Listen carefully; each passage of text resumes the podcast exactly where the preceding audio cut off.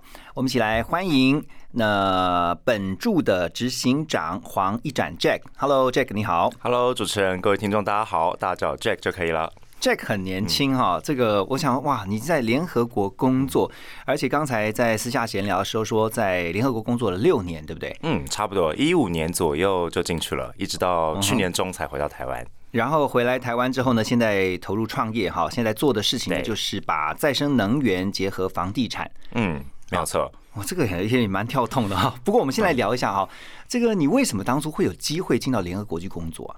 其实那时候小时候就一直很想要进国际组织，嗯嗯，那特别应该是源自于我在高中，我念师大附中，嗯嗯，那个时候我们有一个计划是去欧洲做短期的交换。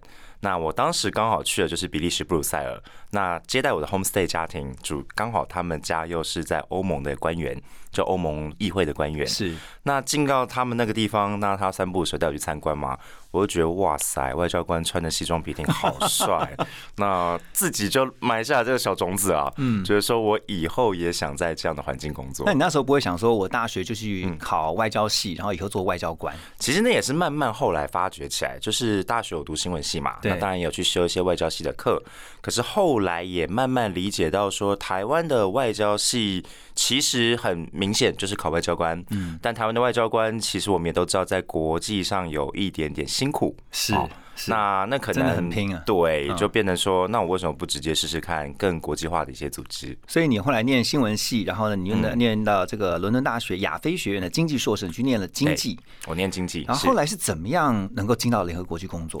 其实很多人问过我这个问题，但其实它就是一个一如别人去了 Google 或是 Facebook 工作一样，那不外乎你就是投履历，然后你被他第一阶段筛选过之后，你可能进到第二关考试或是面试，那层层筛选，那最后就是拿到他的录取的通知。那他们在哪里有这种嗯 recruit 就是招募的讯息啊？其实我是在网络上都找得到，比如说我在当时，我记得一五年六月刚英国那边毕业的时候，我就开始去搜寻各大国际组织的一些招聘的资讯，嗯，那就不外乎可能 LinkedIn 啊，或是它的官网啊，还有一些就业平台跟管道，那就有找到蛮多这种国际组织在招募的讯息。所以联合国其实啊，我们知道它是一个非常庞大的组织哈，对底下有很多这种非常绵密的，大概几千个下属单位吧 所以其实如果要有心找是可以找得到的。，嗯对，我觉得，而且它有一个专门的算是职缺的综合平台，叫做哦 Inspira，嗯啊，I N S P I R A。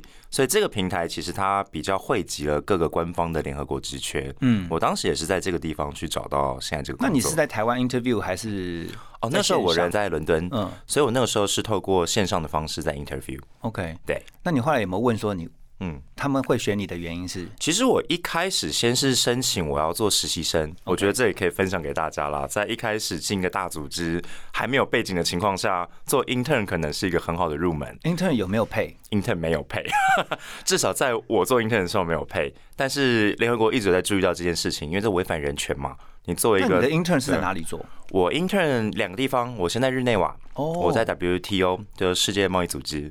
那后来我实在觉得日内瓦太无聊了，所以就哎、很多人想去日内瓦、欸我觉得想去观光 OK，但是各位你可以试着去那边住半年住看看，一点都不好玩。对啊，那后来我就申请转调到曼谷，OK，那曼谷就不一样了。OK，好，等一下呢，回到幸福联合国，我们要继续跟今天的来宾 Jack 啊黄一展来聊他这个在联合国的工作经验。我们先来听一首歌曲，这是我们今天的这个 Jack 啊他的点歌，刘若英的《后来》。好，欢迎大家继续回到幸福联合国。今天在会客室，我们邀请到的是黄义展哦，他曾经在联合国有非常丰富的工作经验。呃，Jack。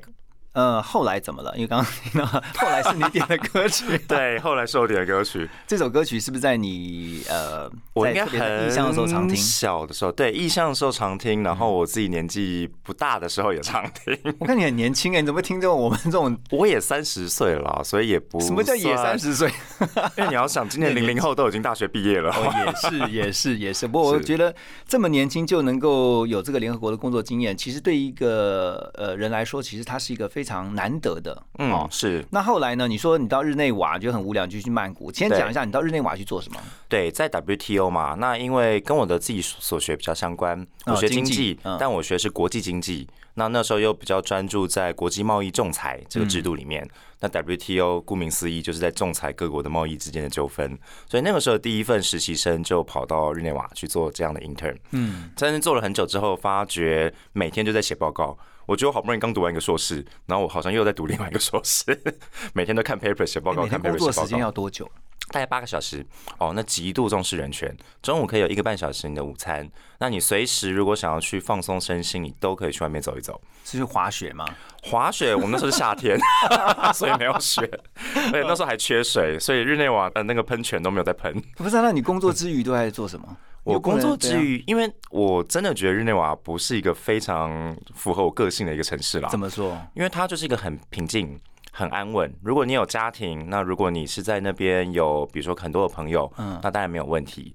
那我自己是喜欢逛来逛去啦，就是喜欢去一些比较人多热闹的地方。嗯，那日内瓦更多的是一些自然野外。的那些休闲活动，OK，都是一些比较大自然的哈。对，我我也喜欢啊，但不喜欢天天去啦。真的观光跟工作有差，对啦，就是只能说偶尔去酒吧喝个酒啊，然后跟朋友约一下聊个天啊。那大部分下班时间就回家了。哎，我有个问题，到了国外，尤其你又去那个联合国，你其实要面对呃来自世界各个地不同的真的这个文化啊、种族的这些朋友啊，你怎么交朋友？我觉得其实就是不要怕。这真的就是去聊天，硬着头皮乱聊。他们现在年轻人叫尬聊，都很尴尬，就就就管他的。但你有时候尬聊聊一聊，真的很尬，就就掰了。如果没有很尬，那就代表你们真的可以这样聊下去。有交到一些比较聊得来的朋友吗？有哎，但我自己觉得我个人个性也蛮神奇的，我不太容易跟纯粹的白人交上朋友。当然也可以聊天啦，没有问题。我比较喜欢亚洲。就各种亚洲人，呃，日本、韩国啊、印度啊、中东啊，我都没问题。是我甚至非洲也 OK，文化也比较近，是不是？还是？可是非洲我也可以聊啊，中南美我也可以聊啊，就是觉得他们很亲近，可能都被殖民过吧。我不确定啊，开个玩笑。嗯，但就是觉得跟各国人相处起来，白人朋友比较少一点，但是大部分都是亚洲啊、非洲啊或。呃，在中南美这些，OK，嗯，那后来你在日内瓦待了一阵子之后，你就调到调到曼谷，曼谷也是做一样事情嘛，跟经济相关。曼谷就比较不是，曼谷哦，但也跟贸易相关。OK，从日内瓦 WTO 嘛，后来我调到叫做贸易投资处。哦，Trade Investment Division 在设在亚太地区的曼谷，那那个时候也是在做跟贸易跟 FTA 相关的一些研究。嗯，但做到二零一六年的二月啊，因为实习期也满了，是，那我就开始去申请可不可以转成正职。嗯，但那个时时间点也很幸运，就拿到一个正式的 offer。OK，OK，所以你在曼谷待的时间是多？你说？大概从二零一六呃一五的大概十月开始，OK，对，一直待到隔年的二月，二零一六的二月。嗯，回到曼谷会不会觉得比较适应？就整个就比较好玩。我说刚刚说的那段期间是我在泰国实习的期间啦。那整个泰国就是亚洲城市嘛。那有的城市就是我的天下啦，没有啦，就是比较舒服的，可以去拓展各式各样的关系。好，我们要先听一首歌曲啊，来先听这个同样是今天的来宾 Jack 的点歌啊，《漂洋过海来看你》，马上回来。好，回到幸福联合国，今天在我们的现场是黄一展 Jack，哎，这首歌蛮应景的哈，《漂洋过海来看你》，不过对你的家人来讲，应该没有办法那么容易就。在曼谷可以啦，我父母其实每年都会来曼谷看我。真的？对啊，每一年啊。因为联合国毕竟它的放假日期没有遵守我们的华人农历年嘛，嗯，所以变成说我农历过年我就回不了台湾，嗯，但他们就会有空就会来曼谷看看我。所以都是家人比较常去看你，那你有没有常回台湾？有，我也会常回台湾，大概每两三个月都会回来一次。哦，这么频繁哦，因为反正很有假对不对？至少有假而且联合国假超多。到底有多多？就我们刚进去的话，年假就大概有三十天，一那年。蛮不错的。对，那随着你慢慢累积满一年之后，甚至还会有四十五天。嗯那也看你的合约，有些合约甚至可以拿到一年六十天的年假。嗯，对，所以就随时可以回来台湾。哎，那我请问一下哈，嗯就是说在联合国的这个工作经验，当然不是每个人都能够有的。嗯我相信很多人，你的朋友或你的同学，呃，有没有跟你聊过说啊，很羡慕哎，在联合国工作哎？我觉得我通常都会跟他用一本书叫做《围城》的里面一句话我来回应，就是墙里面的人想出去，墙外面想进来。就外面人看可能都觉得好像里面很有趣，想进去，当然也是不错啦。嗯，只是真的做了很久很久之后，其实还是会比较向往外面一些更有趣的一些领域。嗯，毕竟联合国它是公务体系。那它虽然是比较国际化的一个地方，但所有你在台湾公务体系看到的官僚跟繁文缛节，其实在 UN 它都有，只是它变成用英文在执行这样子的官僚制度而已。哦对，OK，那你觉得在联合国的工作有没有对于你在国际观这件事情上面，哦，我觉得你觉得这当然帮助是什么对，绝对有。光是我们刚刚提到的各国不同的员工嘛，我想 UN 应该可以说是全世界最国际化的组织。哦，哪怕 Google 或 Facebook 可能都没有这么国际化。就世界五大洲，五大洲一百九十六个国家，真的每一个国家的职员你在里面都遇得到。你有没有遇过什么？呃，是你以前没有听过的国家？有啊，那我甚至那国名我都忘了。他跟我介绍完之后，我就哦，你你你也不能失礼嘛，你就一开始要装作然哦，我好像听过，对，Google 赶快一下。Google 哦，南太平洋中央哦，哦，OK OK，好，这这什么国我真的不知道。啊，是哦，OK OK，那所以在那个工作的过程当中哦，嗯。所以你说对于你的增广见闻，或者说对你在国际观这件事情上面，你觉得最大的帮助？我觉得是跟人的互动，因为国际观绝对不是从书本或电视或网络去学到的，它一定是跟不同的国籍的人去互动而累积出来的一个结果。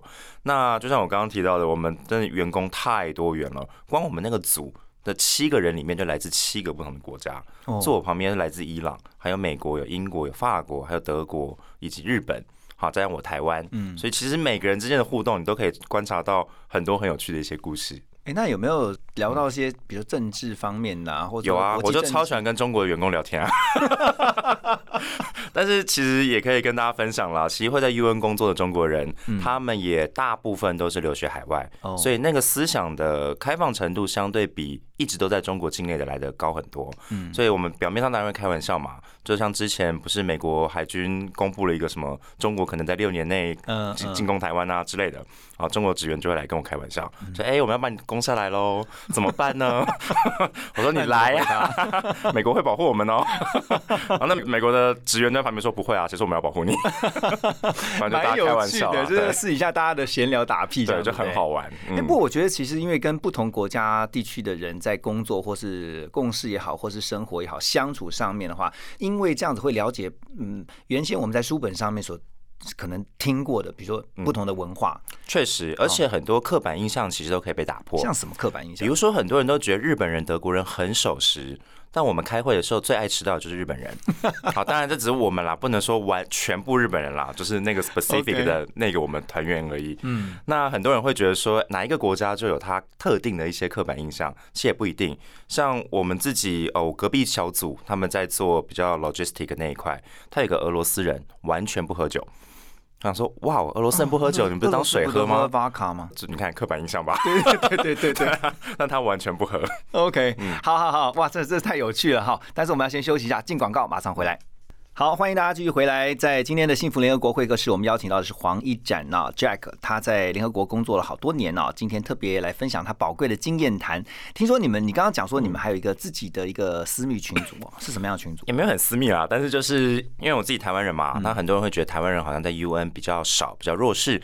但说实话，少的话也当然不多，但是也没有到大家想的这么硕果仅存。OK，那比如说我们自己在 Facebook 的群组上，我们就会有一个台湾人在 UN 的群。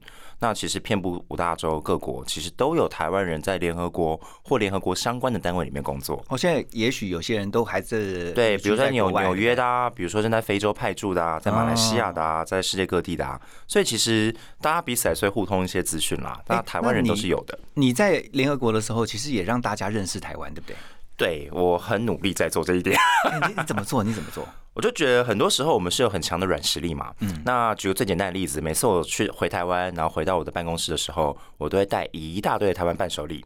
那最常见就凤梨哎酥，这是一个好方法哦。真的，我跟你讲，我的主管们或我一级的上司那些人，已经完全可以透过吃凤梨酥分辨出 这个是嘉德，这个是维热山丘，他们都已经知道了，然后都知道说凤梨酥代表台湾。当然这是一个例子啦，嗯那只是说平常聊天交流的时候，就大家会谈这些事情嘛。而且出乎我意料之外的，其实在里面工作的人，大部分也都知道台湾跟中国的这段历史，嗯，也都知道说当年一九四五年创立联合国的中国，那个是指中华民国。嗯其实大家大家对这段历史是都有认知的。，OK。那你怎么样在呃国外工作的时候，你你你会不会遇到一个人也是很孤单的时候？其实可能我觉得跟个性，当然人一定会有孤单啦。即便一直生在台湾，其实有时候也会有多少这种感觉。但我个人的个性是比较喜欢去交朋友，跟我很会尬聊。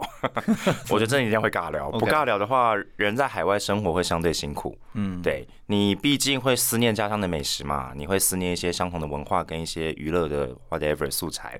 那你在那个地方人地不熟，你没有办法轻易得到的时候，多少会比较思乡情切一点了。嗯嗯，OK，那你在联合国工作哈，你对于就是说你每次看到的一些国际事件，你所看的角度会不会比较不一样？你觉得？我觉得我一定还是会有我个人的立场，毕竟我从小受教育，大部分时间还在台湾，对一定还是带着台湾的视角去看这个世界。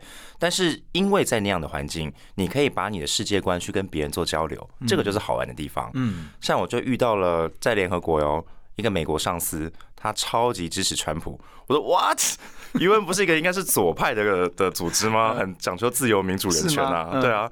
那你怎么就是支持川普？但他也跟我讲了他他的立场。那其实但凡你用逻辑的方式去分析，我觉得每个意见它都有价值。嗯，所以你你会透过这样的方式去交流到说，哦，原来国际观可以从各个角度去看待同一件事情。嗯，其实国际观真的不是在书本上，或者说我们跟人家闲聊的这个过程当中，他必须要真的在实际的工作或生活体验当中慢慢去培养，跟这不断的去累积的哈。嗯，好，那等一下呢，我们要继续回到幸福联合国来请教我们今天的特别来宾啊，黄一展 Jack，继续来聊他的联合国经验。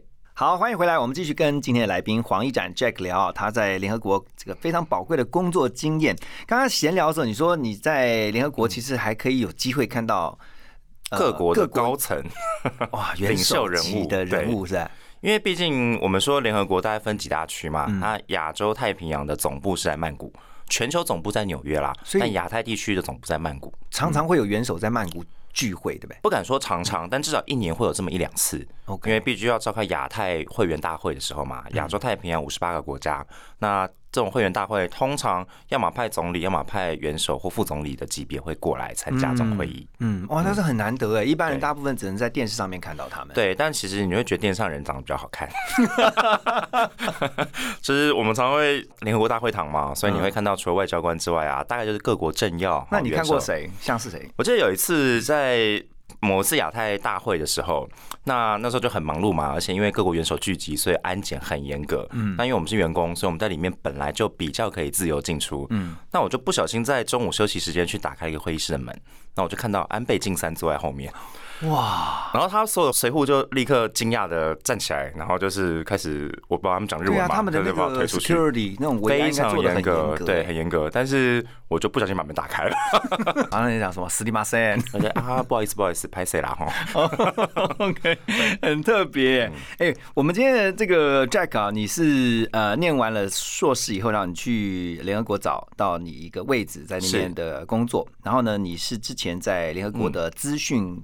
科技办公室通讯科技办公室，嗯对不对？在曼谷，你是负责维和部队后勤管理跟数据分析，这是在做什么？对，那是我从我实习的时候是在贸易跟投资部门嘛，那后来拿到正式的 offer 是这个单位给我的 offer。嗯那讲白了，我们就是 PM，我们就是科技厂商的 PM，如果比较好理解的话。，OK，我们就是一方面要去对客户去 negotiate，那另一方面我们要去安抚工程师，嗯就处于那个你们算桥梁吗？，对那个桥梁、那个专业管理角色。毕竟我本人不是学 coding 专业嘛，所以我在做的比较是管理这一块。嗯哼，那我们做的系统又刚好是否维和部队在用的系统，嗯等于是军用的 ERP 系统。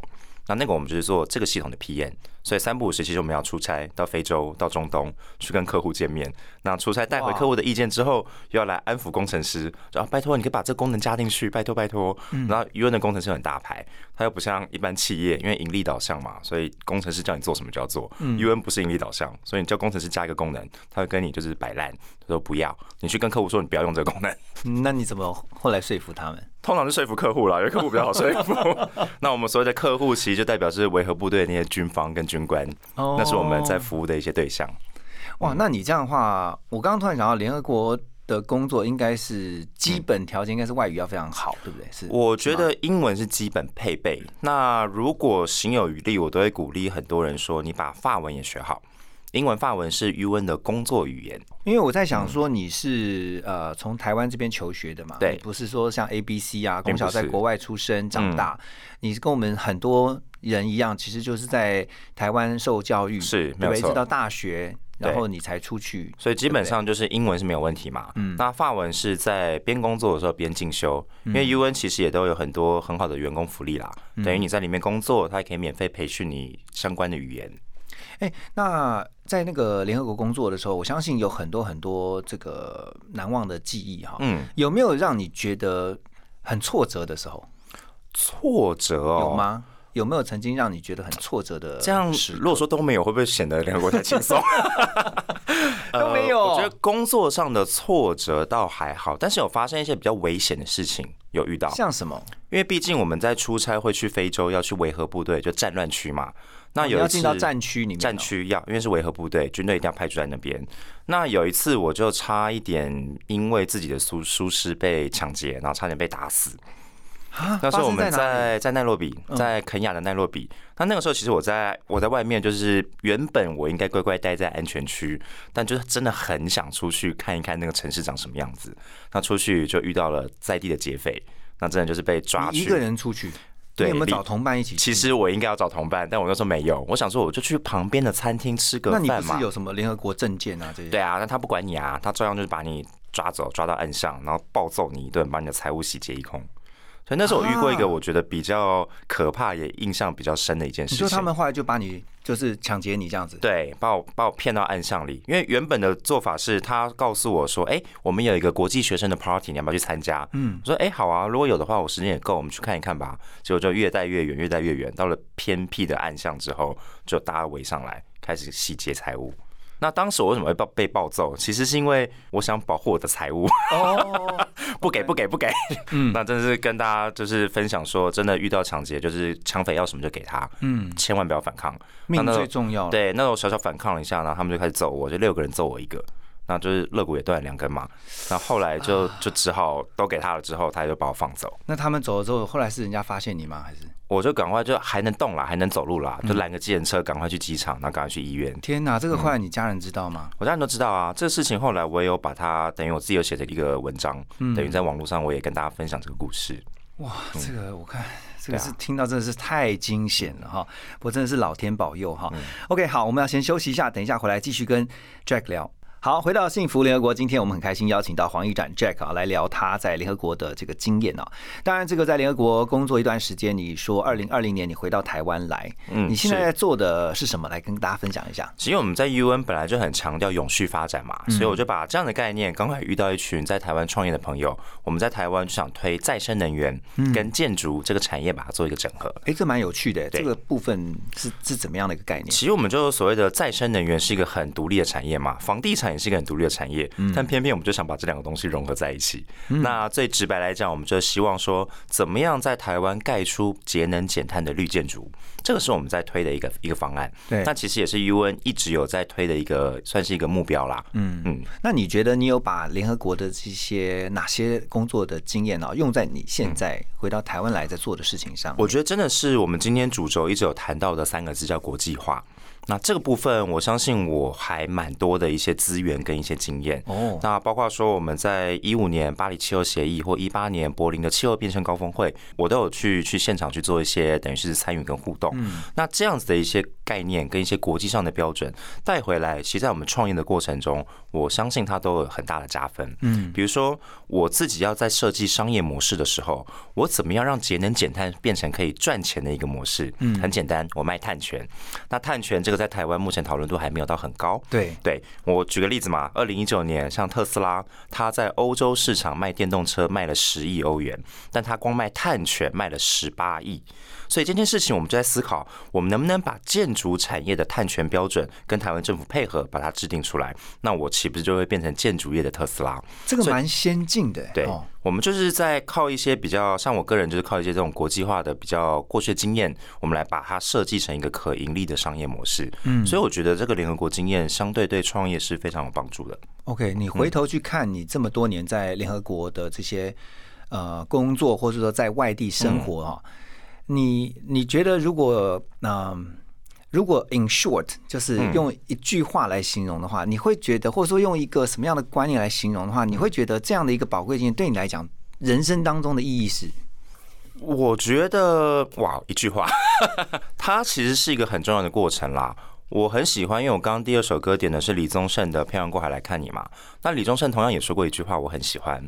他说：“你所走的每一步路都算数。”那我觉得，在过去联合国这五年六年的经验里，它就是这每一步都算数。虽然从一个非营利组织跳到创业，看起来好像两者非常的冲突，但它累积下来给我的一些成长跟一些经验，绝对会帮助我，不管现在创业或未来要做的任何事情。嗯这个是一个很难得可贵的一个一个过程。嗯，我相信对很多的年轻人来说，其实他们也向往。现在当然不像以前，这个资讯现在比较透明，而且更快速，所以很多的相关讯息都可以在网络上面立刻的抓得到。包括说你要你要到联合国去工作，以前可能也许会觉得很遥远对，但现在的话，他在我们今天 Jack 的分享当中，你会发现其实它不是不可能的事情。没有错，那很多年轻人会想说，好，那我要像 Jack 一样，我希望有一天到国外去工作，而且也许到 UN，嗯。我现在应该怎么做准备？